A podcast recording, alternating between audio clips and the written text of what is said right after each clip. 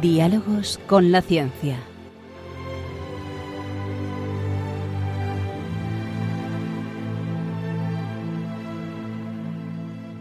Dirigido por Javier Ángel Ramírez.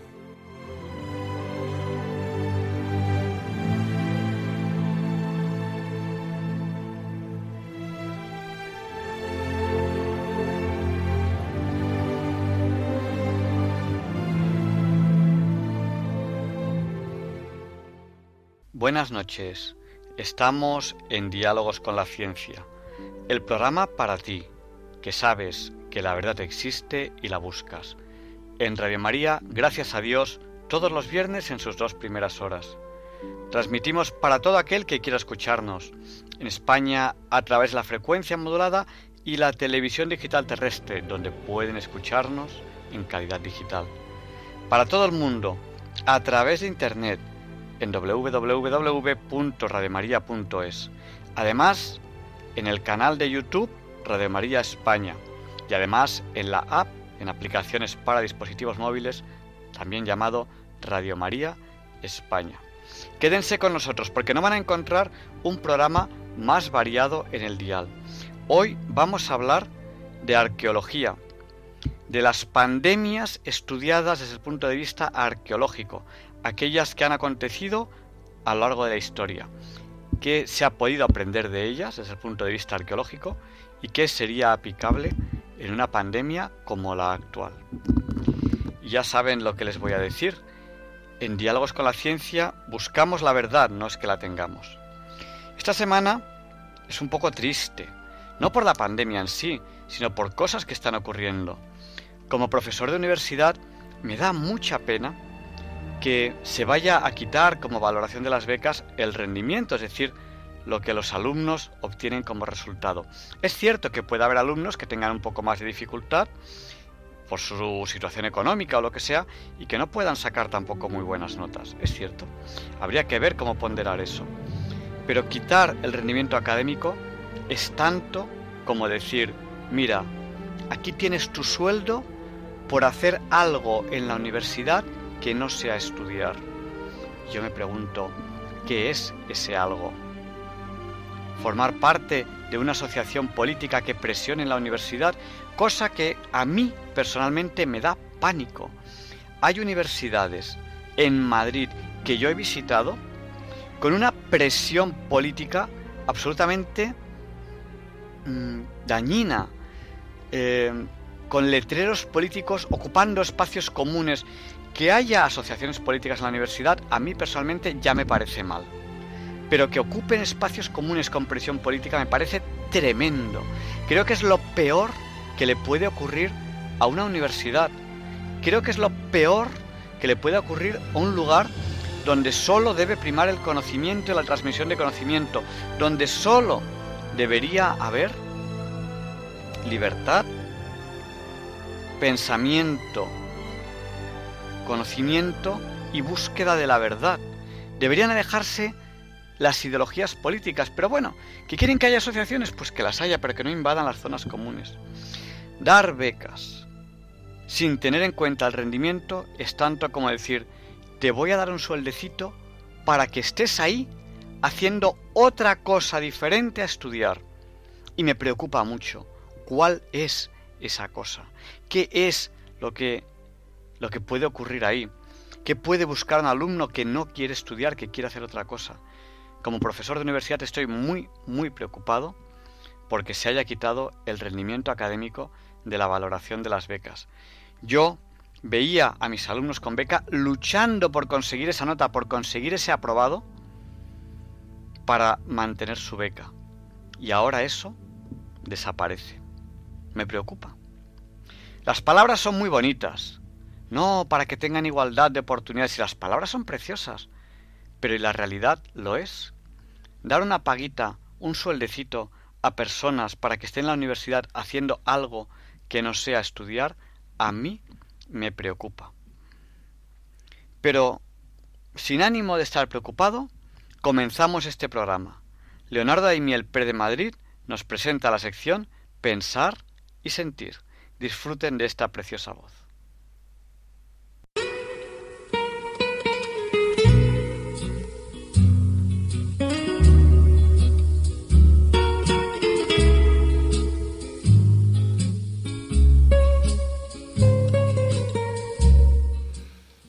Buenas noches, queridos oyentes de Radio María. Soy Leonardo Daimiel y celebro estar de nuevo con ustedes. En algunas ocasiones anteriores les he leído aquí en Pensar y Sentir textos cuyo autor es Enrique Rojas Montes, médico psiquiatra. Y lo vuelvo a traer hoy porque una característica de sus muchos libros, ensayos y artículos es que en ellos se manifiesta un constante deseo de buscar la felicidad y también de transmitir sus reflexiones para que la encuentren los lectores. Recientemente ha publicado un texto titulado El amor en tiempos del coronavirus, que dice así, El mundo se ha parado. Nunca nos había pasado algo igual en los últimos 70 años. Ha aparecido un virus, un microorganismo insignificante, que ha sido capaz de parar más de medio mundo, produciendo una serie de emociones hasta ahora no vividas de esta forma. Incertidumbre, miedo, temor, angustia, terror, pánico a la infección y en definitiva como anticipación de lo peor, a la muerte. El coronavirus ha supuesto un antes y un después en nuestra vida. En un mundo en donde casi todo está asegurado, el coche, la vivienda, la salud, etc., nuestra propia vida está en juego. Y de pronto nos encontramos encerrados en casa, con los seres que más queremos, en una estrecha convivencia a la fuerza, privados de libertad de movimientos por miedo a contagiarnos. En la vida profesional intensa hay personas que no tienen tiempo para nada. Y en estos momentos hay gente que no tiene nada para el tiempo. Se trata de espigar tareas apetecibles que estaban como a la espera y que ha llegado el momento de ponerlas en marcha. Desde coger un libro que teníamos aplazado, hasta ordenar cosas personales que no estaban en su sitio, pasando por una cierta invitación a la reflexión personal. Y casi sin darnos cuenta, hacemos balance existencial, a ver y debe de nuestra vida y muchas veces las cuentas no salen. Nos vamos de excursión hacia atrás, en donde recapitulamos todo lo que hicimos, submarinismo del pasado, y nos adentramos en los vericuetos de nosotros mismos y pastoreamos hechos e intenciones. Nos damos cuenta de cosas positivas que no valoramos mientras la vida circula de forma normal. Y esto produce desasosiego, inquietud vivencias, hitos, acontecimientos de nuestra travesía personal que aparecen como en panorámica. Una cosa es pararse a pensar sobre la vida propia porque uno quiere y otra bien distinta es hacerlo de forma obligada o a la fuerza. Es la primera vez desde que existen las nuevas tecnologías en donde no tenemos que ir corriendo o haciendo nuestras tareas con la prisa de la vida actual y asoma casi sin darnos cuenta el silencio, que no es una simple ausencia de palabras, sino que le dejamos entrar y se convierte en un silencio profundo en el que están contenidas todas las palabras. Sereno, refrescante, lleno de vida, sustancial. Lo mismo que en el color blanco están contenidos todos los colores, en el silencio están almacenadas todas las palabras. Ese silencio no es ausencia o vacío, sino invitación a la plenitud. En estos días se han agotado todos los adjetivos sobre lo que está pasando. No hay palabras, decimos a veces. Y un tropel de imágenes se ponen de pie y se atropellan delante de nosotros. Pasamos de la disipación a la concentración de andar desparramados a explorar cómo van nuestras cosas. Es un silencio como un río con dos brazos. Uno es prudencia y otro fortaleza. Decían los escolásticos que la prudencia era la cochera donde se guardaban la justicia, la fortaleza y la templanza. La fortaleza es firmeza ante la adversidad. Porque no olvidemos que cada uno tiene tres vidas. La pública, la privada y la oculta. De la misma manera, la personalidad de cada uno tiene tres formas distintas de mostrarse. Lo que uno enseña a los demás, la imagen, lo que otros creen que uno es, la conducta, y lo que realmente soy, la verdad sobre mí mismo. En este tiempo, esta última faceta es la que aparece, la que convive con nosotros mismos y la que asoma con los más cercanos. Por eso es un buen momento para pensar en grande y actuar en pequeño. Y este actuar en pequeño es darse, más que nunca, a los de nuestra casa, intentando hacer la vida agradable a los más cercanos, pues la convivencia es siempre lo más complejo. Silencio, balance y fortaleza. Y en medio de todo esto tenemos que tener cuidado con el síndrome por exceso de información del coronavirus. Esa cantidad de noticias que constituyen un verdadero bombardeo, un aluvión de datos, cifras y detalles que produce muchas veces una paralización personal, una especie de bloqueo psicológico por el que el miedo se apodera de nosotros, no sabiendo uno qué hacer. Pero al mismo tiempo, y de forma paradójica, parece como si uno necesitase más información de la que ya tiene. Es como una contradicción servida a la carta. Quiero esto y lo contrario. Quiero saberlo todo, pero no quiero saber nada. Es un paisaje psicológico en donde el miedo y la adicción van de la mano. Es algo kafkiano, valle inclanesco, salpicado de luces y sombras.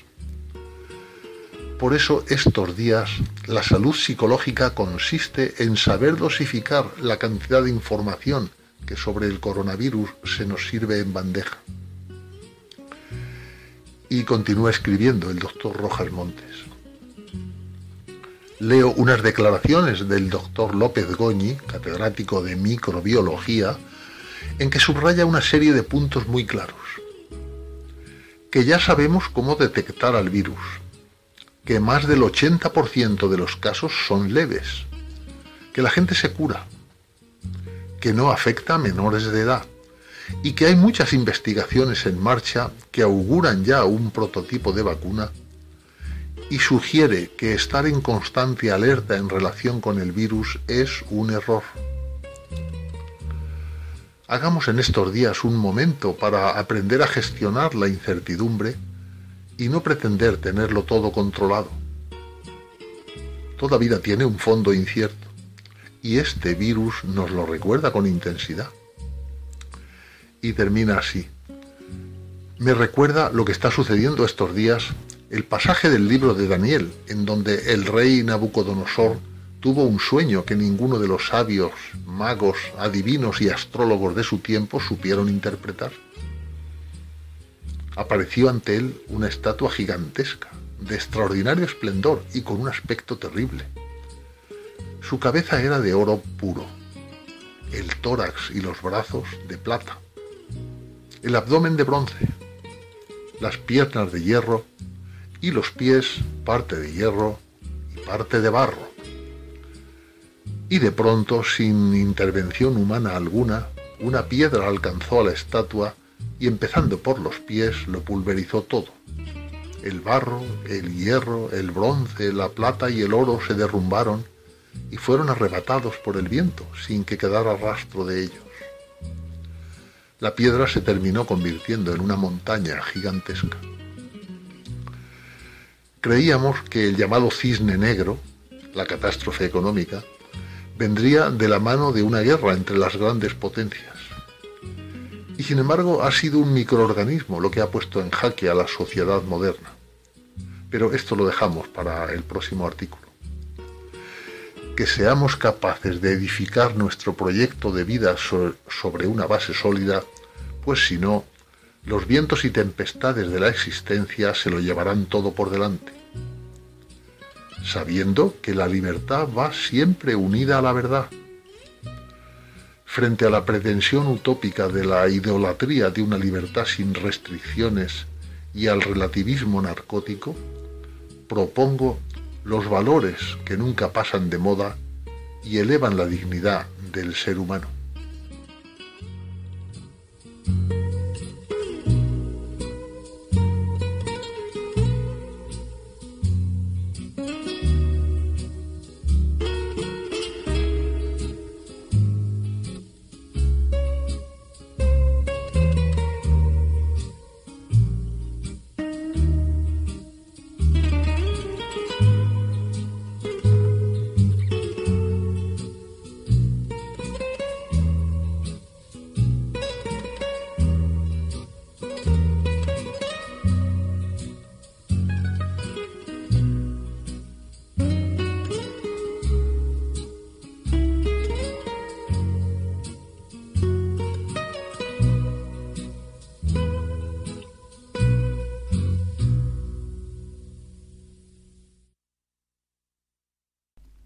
Vamos sin más demora a la entrevista de la semana. Quédense con nosotros porque les va a encantar.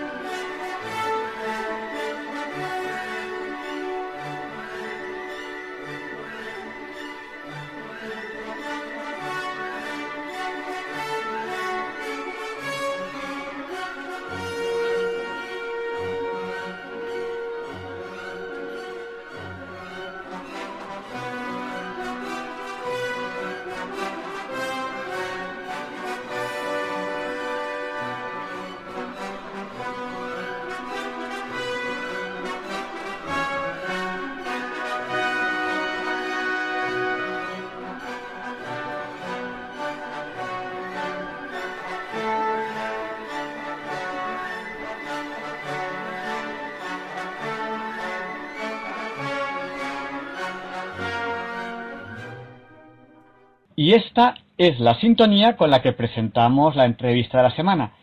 Y tenemos esta semana el placer de presentarles a Ángel Fuentes. Él dirige el Laboratorio de Arqueología Forense de la Universidad Autónoma de Madrid. Eh, en ese laboratorio se trabaja con restos antiguos o con restos históricos procedentes de excavaciones arqueológicas de algunos personajes relevantes enterrados en iglesias, conventos, etcétera.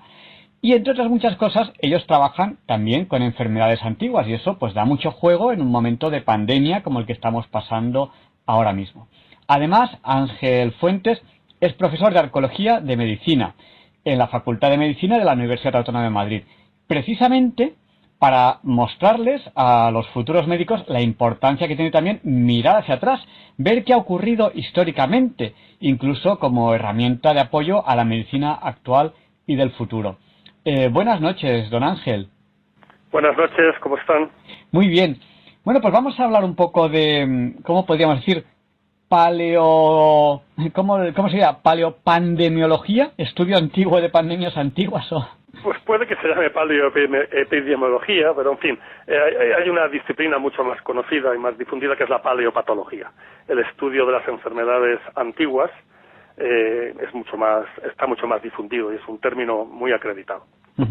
Bueno, pues vamos a hablar de ello. Ustedes trabajan en su laboratorio con restos humanos, mm, algunos antiguos, algunos un poco más recientes. ¿Encuentran ustedes restos de enfermedades antiguas? Eh, naturalmente que sí, claro. Esta es una, una tarea que con el tiempo ha adquirido más, más importancia.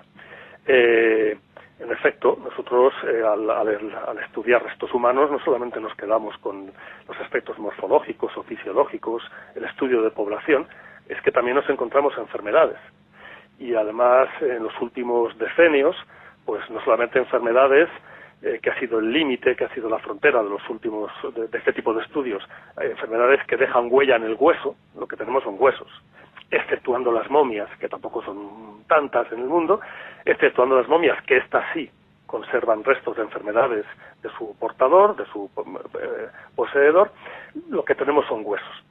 La cuestión es que ese límite de no tener más que huesos y por tanto no conocer más que las enfermedades que dejan huella en huesos, que son pocas, ¿eh? son, y sobre todo suelen ser benignas, si no te matan antes, eh, a partir de hace unos 20, 30, 20, 10 años quizás, tenemos una batería mucho mayor de posibilidades de estudio bioquímico, genético, marcadores eh, de otro tipo, que nos permiten estudiar efectivamente eh, esos, el contenido biológico y bioquímico de, de esos huesos y ahí sí que efectivamente encontramos restos y huellas de enfermedades, algunas antiquísimas. De manera que hoy podemos hacer un estudio de la enfermedad en la población antigua, por supuesto para conocer mejor esas poblaciones. ¿Eh? Igual que para nosotros la salud y la enfermedad son una parte importantísima de nuestra vida, es una preocupación eh, muy importante en, el cada día de, cada uno de nosotros, también lo era para el mundo antiguo. Y esto hasta ahora no lo estábamos estudiando como historiadores. Pero es que mm, también la medicina y el mundo de la biología necesita saber, es bueno que sepa, cómo eran esas enfermedades en la antigüedad. Eran exactamente igual que las de ahora. ¿Ha habido alguna modificación? ¿Cómo se han comportado los, eh, las poblaciones humanas ante esas pandemias o ante esas enfermedades? Mm. Porque de esa información no solamente salen datos históricos, pueden salir también datos eh, biológicos, epidemiológicos, sanitarios, y estamos convencidos, y de hecho así está siendo en la, en la actualidad, ¿no? y ese es uno de los retos que tenemos ahora eh, en la actualidad, pues, y que nos ponen en el mismo eh, lugar de trabajo a arqueólogos, a médicos, a epidemiólogos, a paleodemógrafos. Esta es nuestra, nuestra tarea actual. Mm. Eh, hemos hablado de, enfermedades antiguas que, ustedes en su laboratorio de arqueología forense de la Universidad Autónoma de Madrid encuentran restos en ellos, fundamentalmente en huesos. Y de, ahora estamos en una, en una pandemia en España, gracias a Dios estamos en, un momento mucho mejor que, hace, que hace pocas semanas, eh, pero estamos en una pandemia. ¿Ustedes encuentran también epidemias antiguas? ¿Cómo las identifican? Sí, eh, sí, sí, claro, por supuesto, por supuesto. Esto desde hace mucho tiempo. Hay una, una manera habitual de enfrentarse con las epidemias antiguas es eh, sencillamente encontrando los restos de enterramientos las grandes fosas comunes que se hacían en, la, en etapas, pues la época medieval o en la, edad moderna, en la que eh, pues se enterraban los cientos o miles o decenas de miles de personas que morían en una epidemia. Y, y, por supuesto, claro, eran enterramientos de emergencia, eran situaciones muy parecidas a las actuales, en las que de repente había un cúmulo que no se podía gestionar de manera habitual de muertos, y claro, se enterraban de cualquier manera, casi en cualquier sitio, y a veces pues estos restos han llegado hasta nuestros días y aparecen en esos cementerios. Este es una, uno de los sistemas en los que uno pues efectivamente se encuentra con esa con, con la importancia y con la, con la incidencia que tuvieron esas enfermedades. ¿no? Eh, no sé si muchos de los oyentes seguro que han estado en Londres una vez o muchas veces. Eh, en la periferia de Londres está el, la ciudad de Greenwich o Greenwich, donde está el famoso observatorio de Greenwich Village. En Greenwich Greenwich eh, es un parque, ahora es propiedad real, donde hay un palacio real, todo ese parque es en realidad un cementerio de una de las pestes en el siglo XVII en, Londres. Decenas de miles de cadáveres fueron enterrados allí. Luego se convirtió en camposanto, luego se convirtió en jardín, ahora es uno de los jardines, es uno de los pulmones de Londres. Fíjese usted de, lo que estamos hablando. Esta es la manera que tenemos hasta ahora de conocer esas, esas, esos restos. ¿no? Pero, por supuesto, nosotros ahora tenemos los estudios eh, bioquímicos.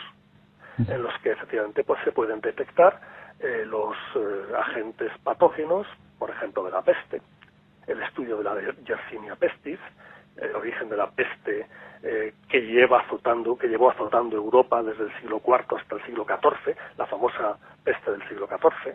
Es decir, eh, las diferentes ramas de esa Yersinia pestis. hoy en día tenemos esa posibilidad de estudiarlo. Incluso tenemos otra que es también muy reciente y todavía eh, habría que hacer mucho más para, para seguir trabajando en ella, que es el propio ADN humano.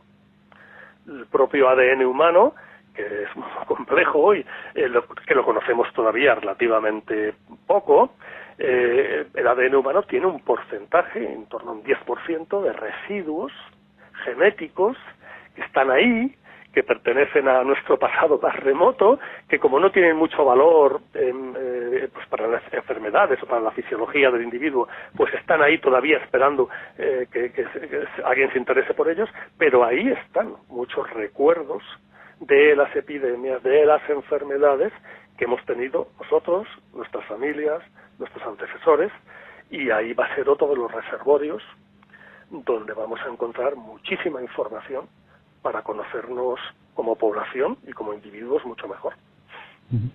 Eh, en estos días de, pandemia en, el mundo, pandemia global, y, aquí en España la hemos sufrido de una manera especial, eh, se habla mucho de la, de la, mal llamada gripe española. Digo mal llamada porque ya hemos tenido aquí entrevistas en Diálogos con la Ciencia en la que hemos visto que esa llamada o mal llamada gripe española provenía de, de, América. Eh, ¿Hay alguna analogía entre esa mal llamada gripe española y la actual pandemia que estamos pasando? Eh, en efecto, es mal llamada gripe española bueno, si ya han tratado en, el programa sobre ello, pues ya saben perfectamente por qué se llama así, porque aquí le pusimos el nombre. ¿eh? Y en España se hizo además muchísimo por mitigar la crudeza y la dureza de, esa pandemia en el resto de Europa, que estaba entonces en las peores condiciones posibles, ¿no? en una guerra. De manera que si fue gripe española, fue también porque aquí se hizo muchísimo por intentar mitigarla. Eh, sí tiene mucho que ver, tiene muchísimo que ver. Eh, de hecho, el siglo XX, en cuanto a epidemias, es un siglo básicamente dominado por las gripes. Igual que en el siglo XIX fue la tuberculosis, que acabó con la lepra anterior, que acabó con, en fin, ha habido una seriación de patógenos que han afectado a la humanidad y el siglo XX es básicamente un siglo de gripes. Y efectivamente debutó con la gripe española, eh, que es una, H1, en fin, una variedad de gripe que ha dejado huellas en la población actual. ¿eh? algunos de las, de las gripes que periódicamente vuelven mutadas, modificadas. Ahora la gente sabe mucho de esto, ¿no? Las mutaciones de los virus. Eh, algunas de estas gripes, algunas de ellas son de la familia de la gripe española. Y por lo tanto, eh, pues en algunos países que sufrieron entonces más esta, esta gripe española, pues ahora influyen menos, inciden menos, porque la población sigue manteniendo poco pero sigue manteniendo un recuerdo inmune heredado de sus padres y de sus abuelos de, aquella gripe. Sí tiene mucho que ver. Tiene que ver un poquito con, con ese tipo de gripes asiáticas que, de Asia pasaron a Estados Unidos, de Estados Unidos a Europa. Tienen que ver. Tienen que ver desde el punto de vista eh, epidemiológico, pero sobre todo tiene que ver con la inauguración de un periodo en el que cada X años hemos, tenemos la presencia de, grandes incidencias de, cepas de, virus, de cepas de gripe, que afectan mucho a la población. Esta en la que estamos es especialmente grave y virulenta, hemos tenido otras. Hemos tenido otras. En España o en Europa quizá no, pero en otros puntos del planeta sí. Tiene que ver. Es, digamos, la abuela de todas estas, eh, de, estos otros episodios víricos, sobre todo de gripes, eh, que, estamos sufriendo incluso hasta, nuestros días, claro, lógicamente. Y sobre todo fue, eh, sobre todo yo creo que la relación tiene que ver con la reacción de la gente. Eh, más que la, la, analogía fisiológica, tiene que ver con la reacción. La, la, gripe española fue algo que golpeó muchísimo a la sociedad, muchísimo, que la hizo retraerse.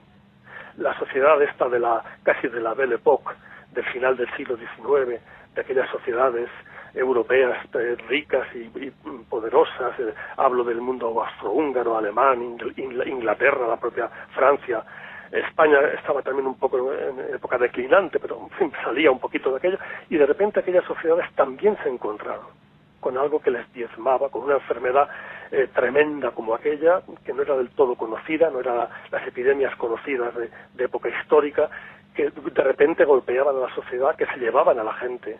Eh, era un chorreo, era un, goteo de muertos. Eh, el golpeo aquel fue tan, tan impactante, impactó tanto en aquella sociedad como creo que está impactando la actual COVID-19 en, la sociedad nuestra. ¿no? Esta sí que es la gran analogía, la respuesta de la población el miedo, la esperanza, el retraer, incluso la capacidad de una sociedad de retraerse para protegerse, esto está mucho mejor eh, descrito en, la famosa gripe española, a pesar de que en Europa estaban las cosas como estaban, que en otras epidemias, en otras pandemias anteriores. Recordamos a nuestros oyentes que estamos en Diálogos con la Ciencia, en Radio María, estamos entrevistando a don Ángel Fuentes. Él dirige el Laboratorio de Arqueología Forense de la Universidad Autónoma de Madrid. En él, en este laboratorio, se trabajan con restos antiguos o con restos históricos, excavaciones arqueológicas o de algunos personajes relevantes enterrados en iglesias y conventos. Él además es profesor de arqueología médica porque explica a los médicos eh, pues eh, otras enfermedades o pandemias que ha habido en la historia para que tengan una perspectiva global y también los médicos pues sepan un poco eh, actuar en el presente o en el futuro viendo qué ha ocurrido en el pasado. Con él hemos hablado de, enfermedades antiguas, de epidemias antiguas y también hemos hablado, acabamos de preguntarle ahora, sobre la mal llamada gripe española. Y a don Ángel quería yo preguntarle ahora si ha habido epidemias más recientes que la mal llamada gripe española, que números gordos son 100 años, cuando, cuando, cuando ocurrió, cuando tuvo el punto álgido, y si hay epidemias más recientes que han afectado a la población europea o española de manera importante, hace menos de 100 años. Eh, naturalmente, sí, sí, también ha pasado esto. Eh, quizá la gran pandemia última fue la, gripe española, de comienzos del siglo, del siglo XX, justo hace un año, hace, perdón, un siglo. Eh, pero han habido otras, y además algunas no muy lejanas. parece mentira que se nos ha olvidado por el impacto tan, tan impresionante de, esta, de este episodio, ¿no? Pero no hace tanto tiempo aquí tuvimos, sobre todo en España, porque España fue, estuvo a punto de ser el punto de entrada, por ejemplo, del ébola, una enfermedad que hasta ahora estaba reservada a zonas muy concretas de, África y además de África, de unas zonas muy, muy especialmente aisladas de África, ¿no? que de repente habían pasado también a las zonas populosas, a las grandes ciudades eh, africanas y de repente aparecer en Europa, cosa que pensábamos que era imposible y sin embargo, bueno, pues por las razones que fueron, de, fue anecdótico, pero aquello sucedió, en España estuvimos a punto de ser el punto de, arranque de una epidemia tremenda, como hubiera sido el ébola en, Europa de muy difícil soporte aquí porque las condiciones no, no, son las mejores para el ébola, pero, pero que podrían haber afectado gravemente a la población. ¿no? Y esto fue no hace tanto no hace tanto. Pero es que hemos tenido otras epidemias que aquí no han afectado, la famosa SARS, la, el síndrome respiratorio agudo severo, mm, que es, por cierto, primo hermano del COVID. De hecho, COVID se llama SARS-CoV, eh, pues esta epidemia que, en España además generó mucha alarma y muchos problemas y muchas diatribas también entre políticos y sanitarios eh, que se habían comprado millones de dosis de, tratamientos que luego no, se, no, hizo falta y la gente pensaba que había sido un dispendio gratuito. En fin, eh, cuando uno ve lo que está pasando ahora, eh, cualquier inversión en sanidad nunca es un dispendio, ¿verdad? Y esto también pasó no hace tanto tiempo. Pero es que hemos tenido epidemias que han pasado más inadvertidas. Por ejemplo, en España, después de la guerra civil, tuvimos también episodios epidémicos que, de los que no se habló mucho. También estaba muy golpeada la sociedad y afectaron además a un porcentaje, a un tipo, a una parte de la población que, en fin, eh, por ejemplo, eh, eh, una, epidemia de tifus, de fiebres tifoideas. Eh, yo del hacinamiento de la, de la pobreza y, fue tremendo en España. Afectó a, no solamente a, los centros carcelarios de detención, afectó a ciudades como Valencia, como Granada, como Málaga, como Sevilla. Eh, de manera que periódicamente tenemos brotes epidémicos mm, importantes. ¿eh? No tanto como este, pero los hemos tenido. Esto no lo debemos de olvidar nunca. Eh, mi madre me hablaba de, cuando ella era niña, eh, una llamada, me parece que me decía gripe asiática o, algo así. y, y mi tío, mi tío sufrió, mi tío que es, que es médico, él, él eh, sufrió el tifus, él, cogió, cogió el tifus y recuerdo cuando yo era muy, muy, muy, muy pequeño que mi madre le cuidaba en casa y él tenía el tifus. Claro, lo habría cogido probablemente en, una época un poco anterior, como todos los... Mire, este es el, estas son las lecciones importantes, ¿no? Como buen sanitario, como buen sanitario, que decir, como, como sanitario implicado con su profesión, acaban siendo también víctimas de la enfermedad con la que luchan. ¿eh? Y efectivamente, la gripe a la que se refiere, en efecto, en el 57 hubo un episodio de gripe muy, muy, eh, eh, bastante difundido y bastante fuerte ¿no? en España, en el año 57. Una de estas gripes que le digo que periódicamente aparecen, años mejores y años peores. Efectivamente, la gente tiene algún recuerdo, la sociedad es la que, se, la que se está olvidando de que esto sucede de vez en cuando. ¿Y qué diferencias hay entre la manera de abordar una pandemia como, como la actual o la, o la, manera de abordarla, pues no lo sé, en este tiempo que hemos hablado, pues hace un siglo o hace a lo mejor más, eh, comparado con, lo que estamos haciendo ahora? Pues claro, hay, hay diferencias, eh, pero esto es interesante también matizarlo. ¿no? Por supuesto, eh, tenemos ahora mismo una, un desarrollo médico que desde luego tiene muy poco que ver con lo que pasaba eh, en, el año 57. Eh, eh, pareceme, este es otro país distinto, esta es otra medicina distinta, esta es otra sociedad distinta, ni en conocimientos, ni en batería, en baterías de, medicamentos, ni en nada. esto es así, los médicos actuales, los médicos de hoy, estos que se han enfrentado con ese valor y esa entrega a luchar contra la pandemia, son médicos del siglo XXI. Algunos de ellos están preparados técnicamente para muy avanzado el siglo XXI. Aquí hemos tenido médicos preparados para, eh, formados para trabajar en la segunda mitad del siglo XXI. Pero eso sí, a veces luchando con medios del siglo XIX. Esta es para mí la diferencia y las analogías. Médicos que han estado trabajando en condiciones como hace 100 años, como en la gripe española, con pocos medios, con servicio médico debilitado por la razón que sea, o mm, eh, un poco preparado, o que había olvidado esta posibilidad, o que no, no la tenía en cuenta, pero por supuesto con una formación absolutamente moderna y actual. Médicos que a la vez que estaban dejándose el pellejo, lo siguen haciendo, ¿eh? que lo siguen haciendo, dejándose el pellejo con horas en condiciones a veces eh, extraordinarias, al mismo tiempo estaban pensando, estaban eh, dándole vueltas a qué estaban viendo, qué síndromes son, cómo estaban actuando, cómo estaban respondiendo sus, sus, sus pacientes, comunicándolo casi en tiempo real a los demás médicos, de manera que se han encontrado con una pandemia que no esperaban, en unas condiciones que no se esperaban, y sin embargo ellos han sabido, primero, luchar contra eso de manera muy eficaz y sobre todo, esto que, hay que decirlo también, es otra de las cosas que hay que agradecerles, sin olvidar nunca quiénes son y qué hacen, que son científicos, haciendo reflexión, transmisión a sus colegas, eh, eh, transmisión de conocimientos para ellos y para otros futuros de lo que está pasando para que precisamente en el futuro esta enfermedad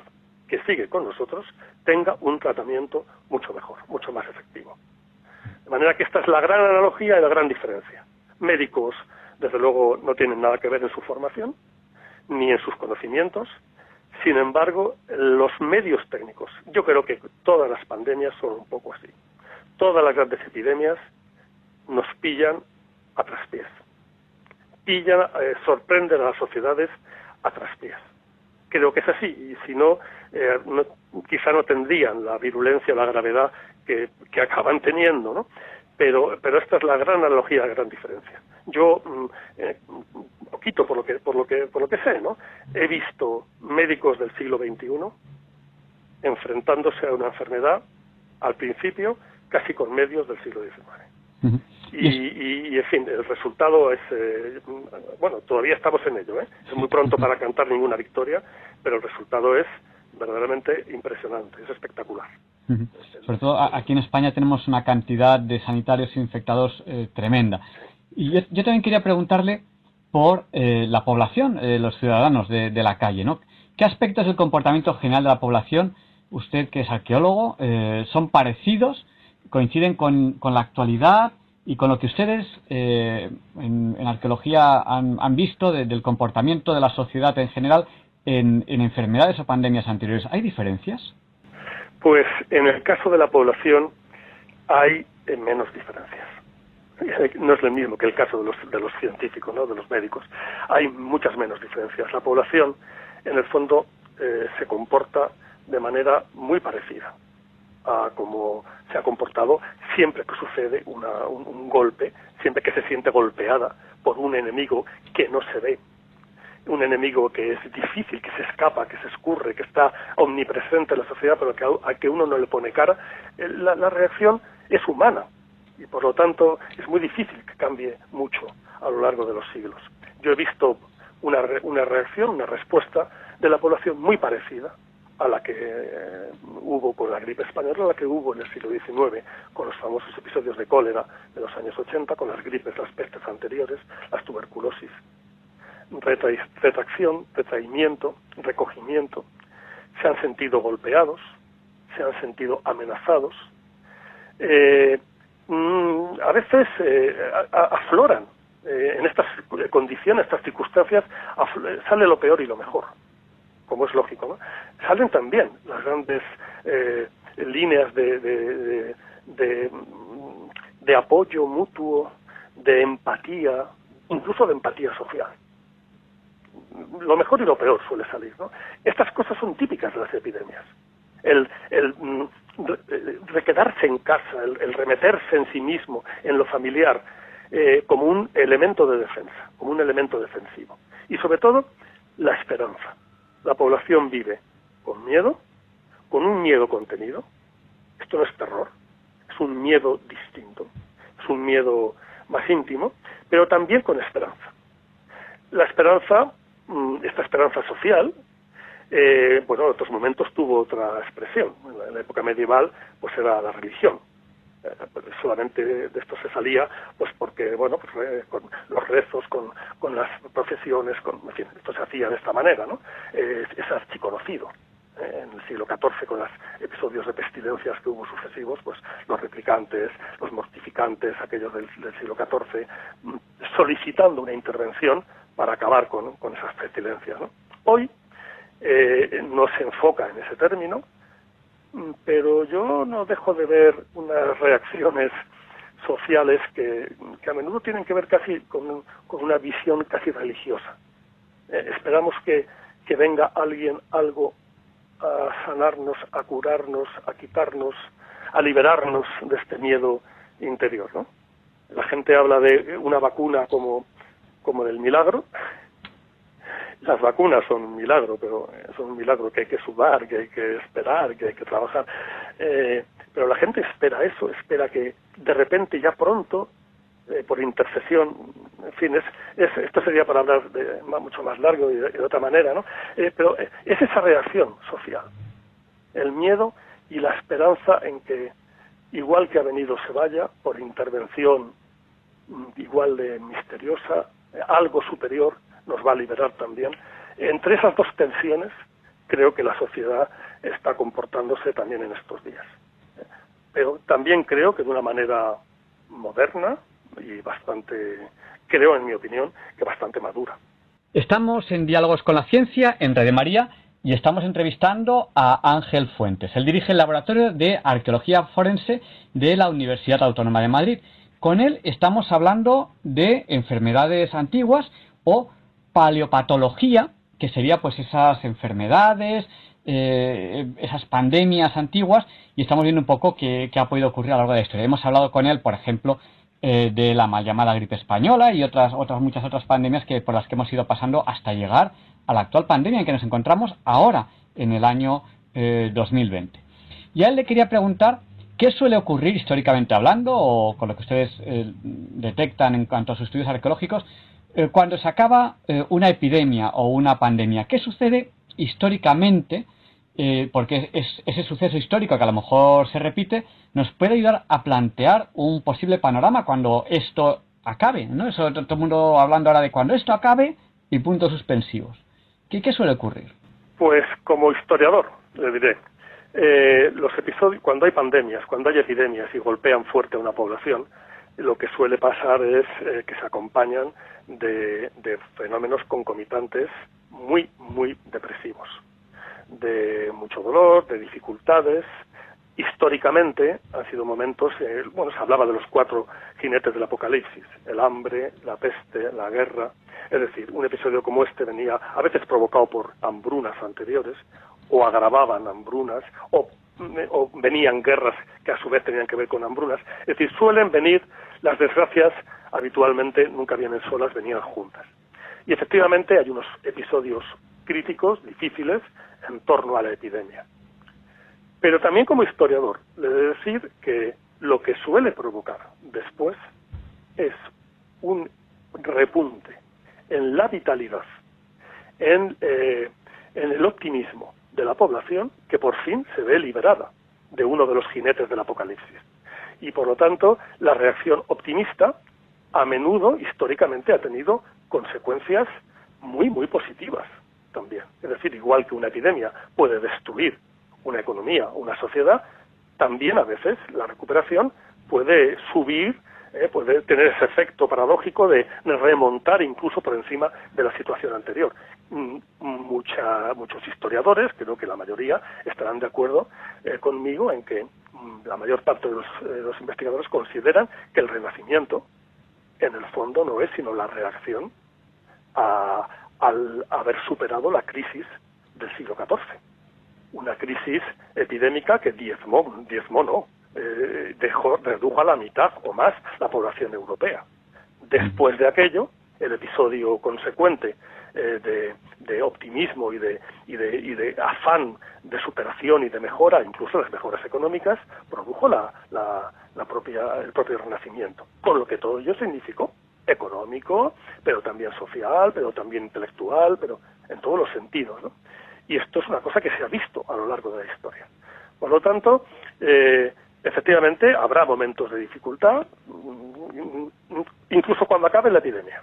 Esto no, no dura un día ni dos días, pero también hay que esperar en un repunte, ¿eh? son términos que ahora ponemos muy de moda, ¿no? en un repunte del optimismo una vez que nos veamos liberados de esto.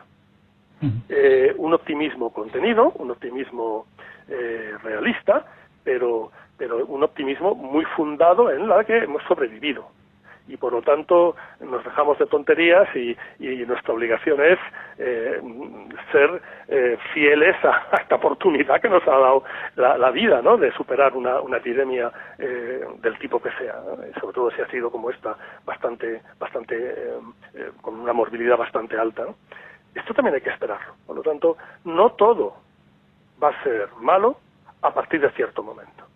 Y yo creo que eso, mm, mm, lógicamente, no es una promesa pero sí es una esperanza.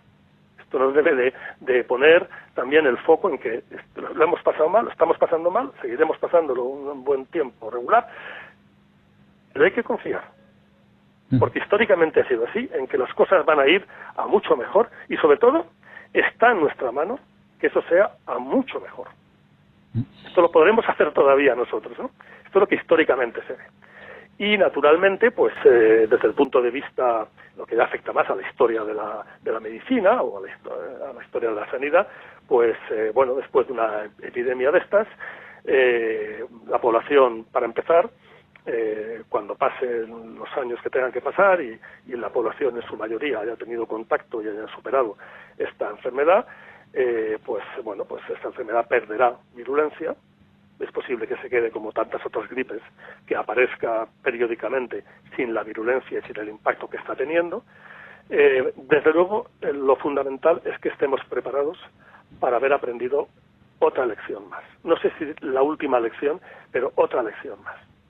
Que estemos preparados para hacer frente a, lo que ha sucedido.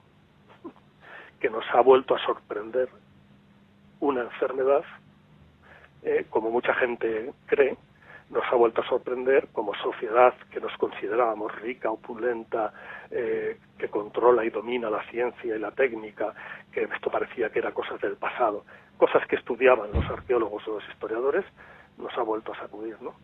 Esto también tiene que pasar. Pero es que incluso yo creo que, que van a quedar otras cosas que esta la gente lo va a entender mejor. Eh, mire, eh, creo que están haciendo ustedes este programa, pues como estamos trabajando todos, desde casa.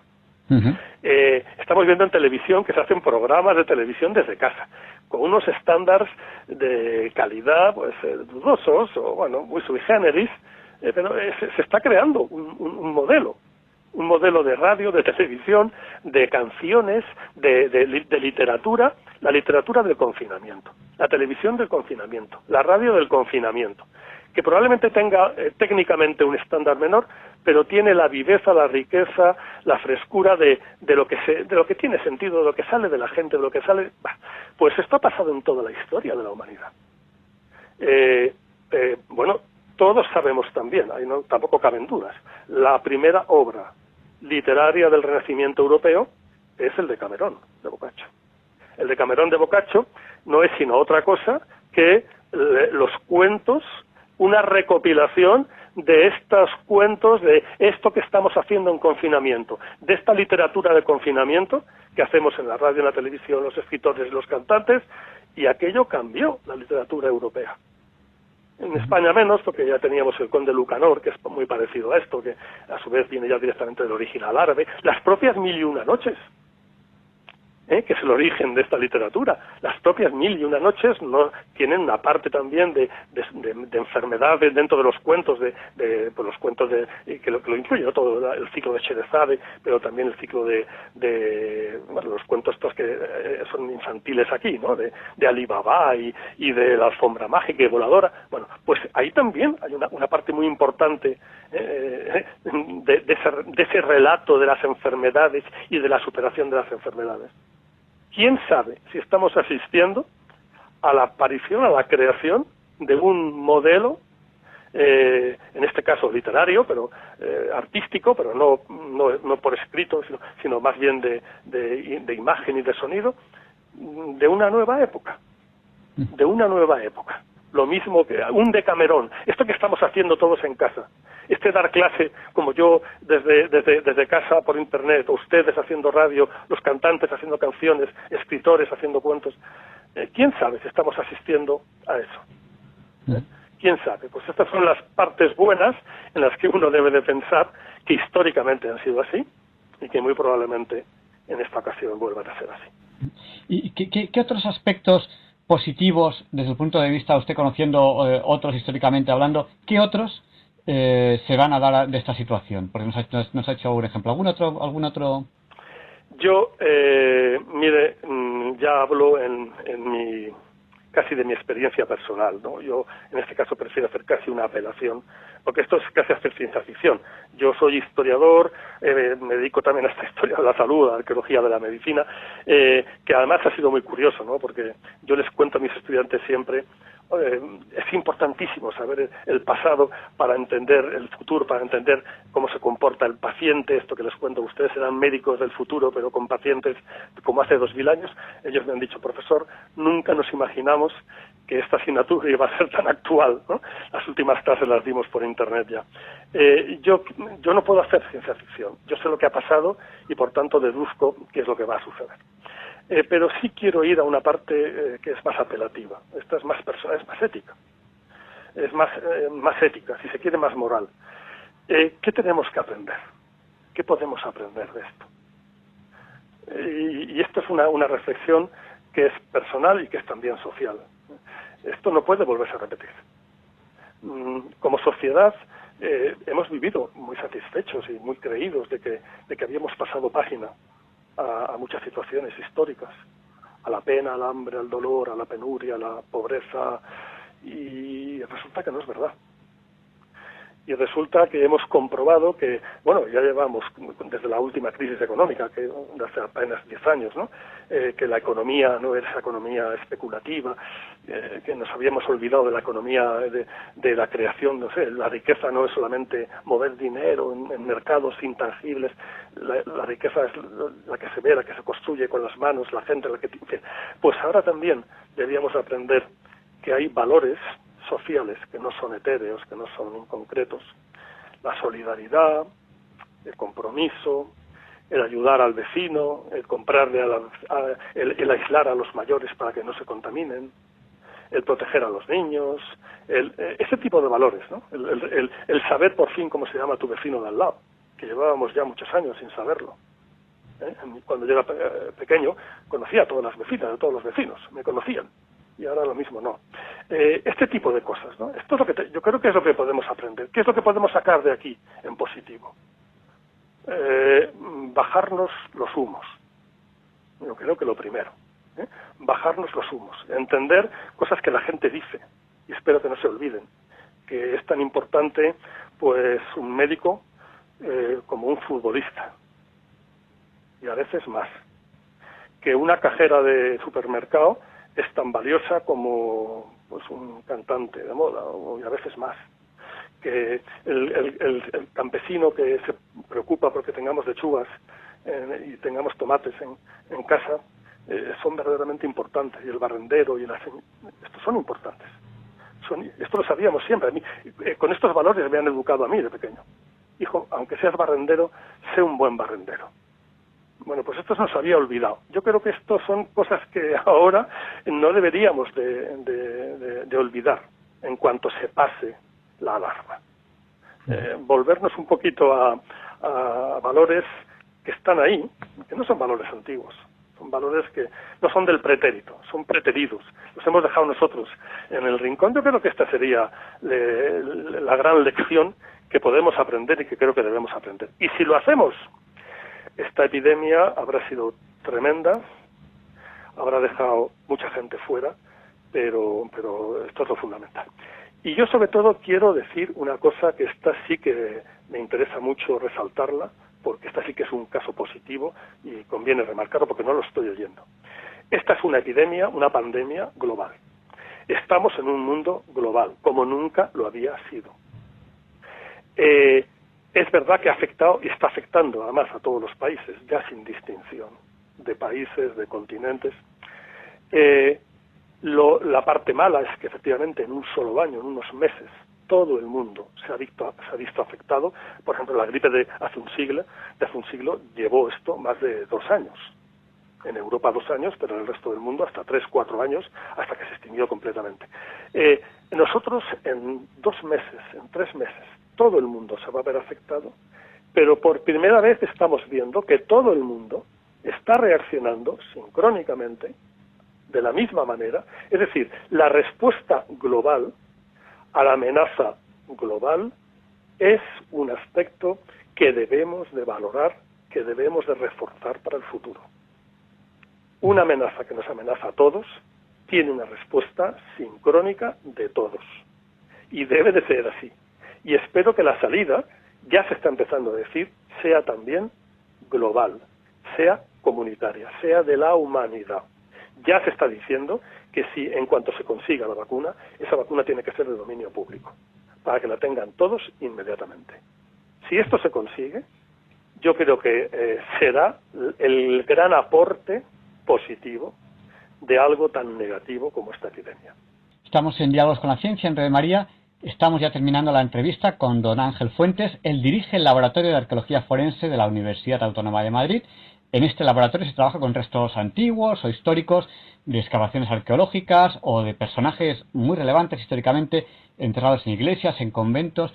Y con él hemos hablado de, enfermedades antiguas, de paleopatología, porque él además es profesor de arqueología de la medicina.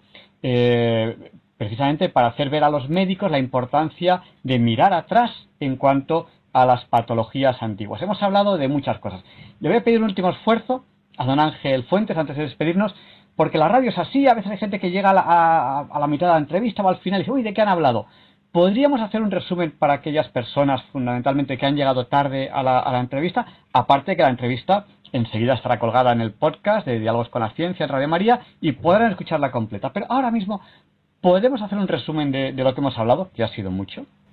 Se podría hacer.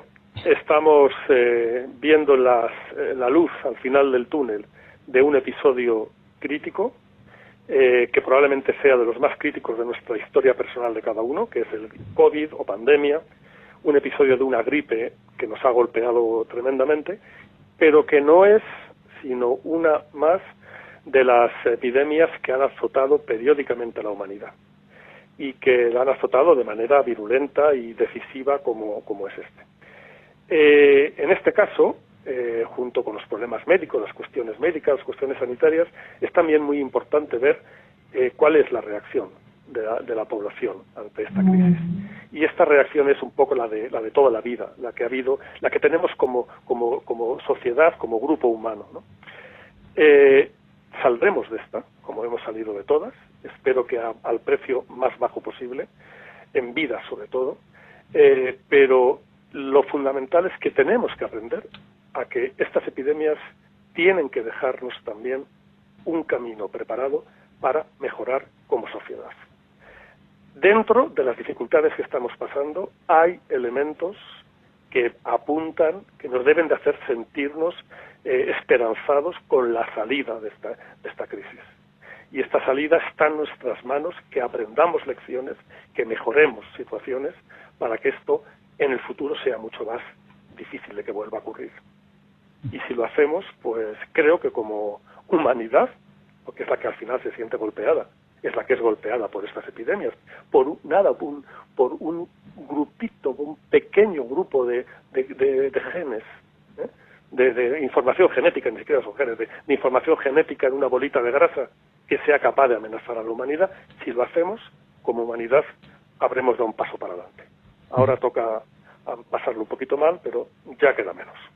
Pues muchísimas gracias, eh, Ángel Fuentes, que dirige este laboratorio de arqueología forense. Con él hemos hablado fundamentalmente de paleopatología o de enfermedades que los arqueólogos estudian para eh, un poco también facilitar a nuestra sociedad ese conocimiento del pasado para corregir el futuro y nos ha dicho muchas cosas de, de, cómo podemos aprovechar esto para, para mejorar el futuro.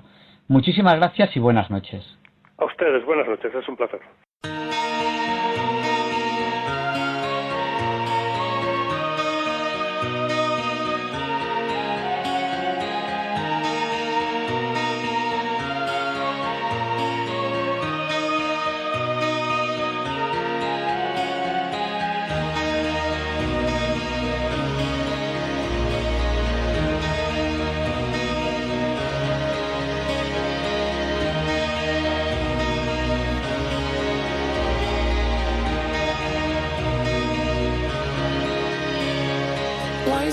Just walk this way to the dawn of the light.